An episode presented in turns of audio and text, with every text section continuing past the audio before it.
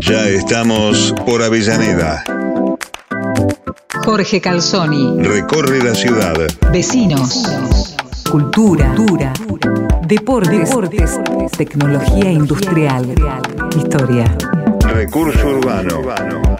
Planificación. Jorge Calzoni. Recorre y nos cuenta todo lo que pasa y siente por Avellaneda.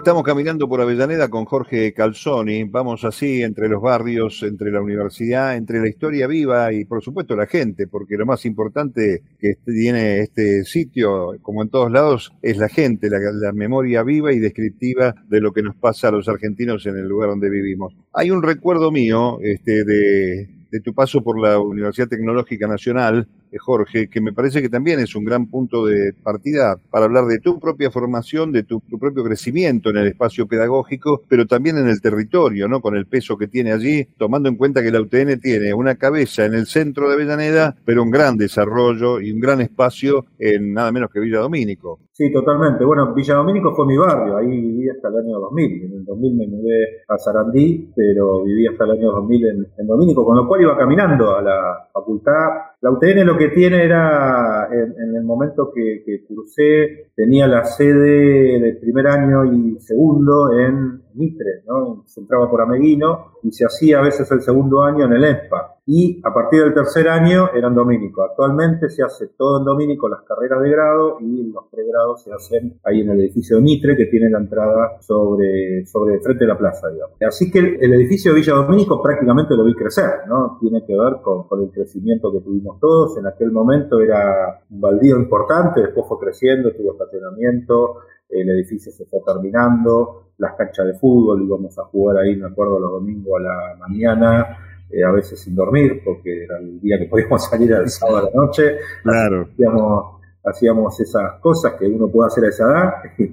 Y la verdad que tiene, sí, para mí tiene una, tiene un enorme cariño. Sigo siendo docente de la UTN, sigo dando clases de proyecto final en, en, ingeniería civil, con lo cual trabajamos en proyectos reales. Eh, la verdad que es una, una actividad que me, me, gusta, me seduce, me lo hago con mucho, con mucho cariño, eh, con mucho esfuerzo, porque cuesta sostener todo lo que uno hace, pero realmente la UTN tiene, tiene eso, es como una casa para, para uno, ¿no? Es como la casa de uno porque uno entra y los no docentes me conocen desde que era estudiante, con lo cual hay, hay una, una afinidad con toda la gente que allí trabaja que es muy importante. Es una familia, siempre decimos, los que salimos de ahí, y bueno, un poco lo que queremos en UNDAP es también generar y transmitir eso, ¿no? Esa, esa idea de familia, de, de comunidad que, que, se vive ahí. Así que bueno, eh, la verdad que Domínico tiene para mí esa característica de afecto, de cariño, de haber trabajado mucho también en el tema de obras, pero básicamente la formación, ¿no? De la cual uno nunca se olvida, ¿no? Que es donde, donde se formó como profesional. Ahí tuviste de incluso este cargo en la conducción, en la gestión de la facultad, ¿no? Sí, allí tuve, tuve un cargo de una subsecretaría de obras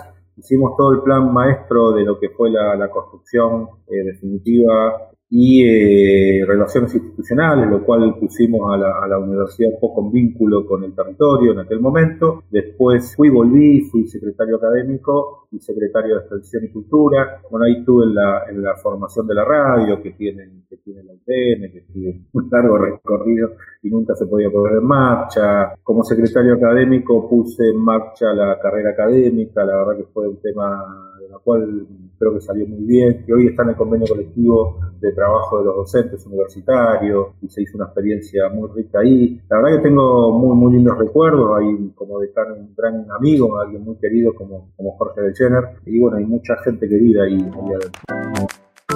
Por Avellaneda. Jorge Calzoni. Recorre la ciudad.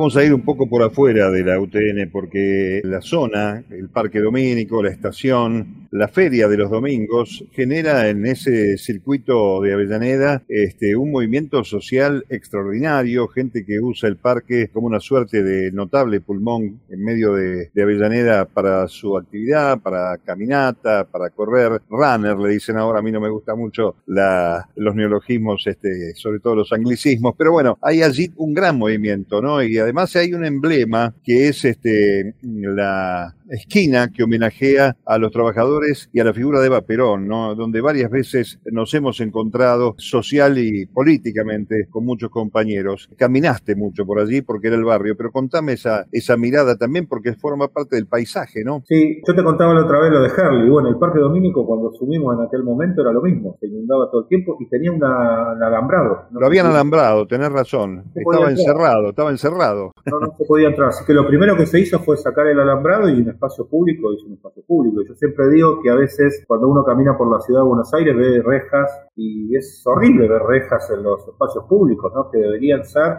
espacios de, de abrazo, de encuentro, de, de los ciudadanos del lugar. Así que se hizo un trabajo de remodelación del parque espectacular, la verdad que espectacular. Y hoy caminás y la verdad que sí, tiene un uso tremendo. Se hizo un polideportivo ahí muy interesante, el Gatica, bueno, se amplió toda la zona deportiva que está al costado del parque, que, que la verdad que está muy linda, han hecho una muy linda obra allí. Lo que es la feria, que los domingos tiene la verdad un movimiento enorme, que fue también transcurriendo con el tiempo cambiando, empezó siendo una, una feria de los pájaros, después transcurrió en otra cosa, bueno, hoy ya no hay más animales, por suerte, digo, sí, claro. esa, esa cuestión y hoy se trabajan con otro tipo de emprendimiento, de otras cosas que, que, que se venden allí, y ahí pasaba otra cosa, también. Por Mitre pasa la primera cloaca máxima. O sea, ahí hay un conducto de la época de los ingleses, fines del siglo XIX, Ahí tuvimos la oportunidad de hacer una obra importante que era la cloaca para Villa Bernasconi y parte del lado de, de Domínico. Todavía falta completar, las cloacas llegan hasta la calle Rivadavia, del lado oeste de Domínico, y eh, llegan hasta las vías del lado de enfrente, de Mitre, y todavía falta una, buena parte resolver de, de cloacas. Sí, lo que había eran problemas de inundaciones enormes en lo que es el arroyo Santo Domingo, que cruza, va por debajo de la UTN, viene por Mitre, pega la vuelta,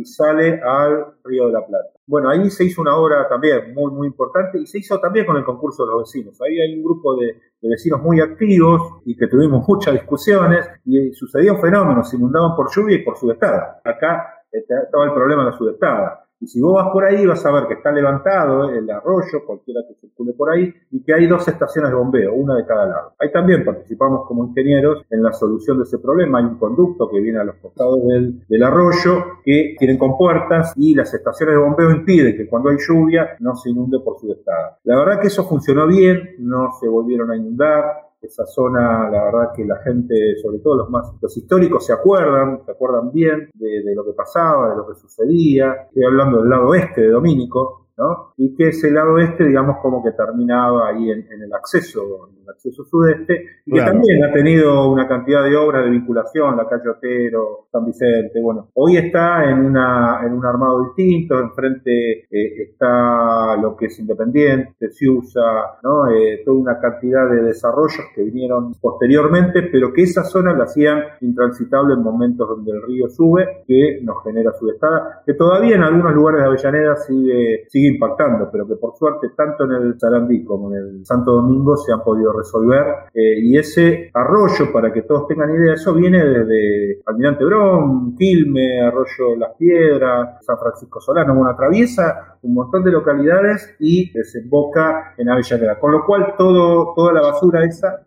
nos llega a nosotros y ese era uno de los problemas se tapaba. Es cierto, es un, es un gran trabajo. Y también pensaba que este, nombraste por ahí este, la calle Otero, una batalla de vecinos también reclamando una barrera allí, porque la vía, este, si bien este, trajo el progreso allí, las vías del ferrocarril Roca, para quien no conoce, ya van tomando altura de nivel de piso, no vienen a la altura del viaducto en Sarandí, y este, había una demanda para cruzar allí que también se resolvió, porque además este, de comunicar el ferrocarril, al mismo tiempo dividía eh, la traza de vías, ¿no? También hay un gran trabajo hecho ahí, tenés razón. Sí, ahí hay una... Nosotros con la cátedra te decía que hacíamos proyectos, anteproyectos en realidad. Un anteproyecto que se hizo es el bajo nivel que cruza en Ramón Franco, ¿no? que comunica con el lado este de Domínico Wilde, digamos. Eh, ahí la verdad que fue un, un anteproyecto muy lindo. Me acuerdo que en algún momento habíamos pensado en hacerlo por Bahía Blanca, que tenía muchas dificultades, bueno, después se trasladó más para el lado de Domínico, y la verdad que fue una buena solución.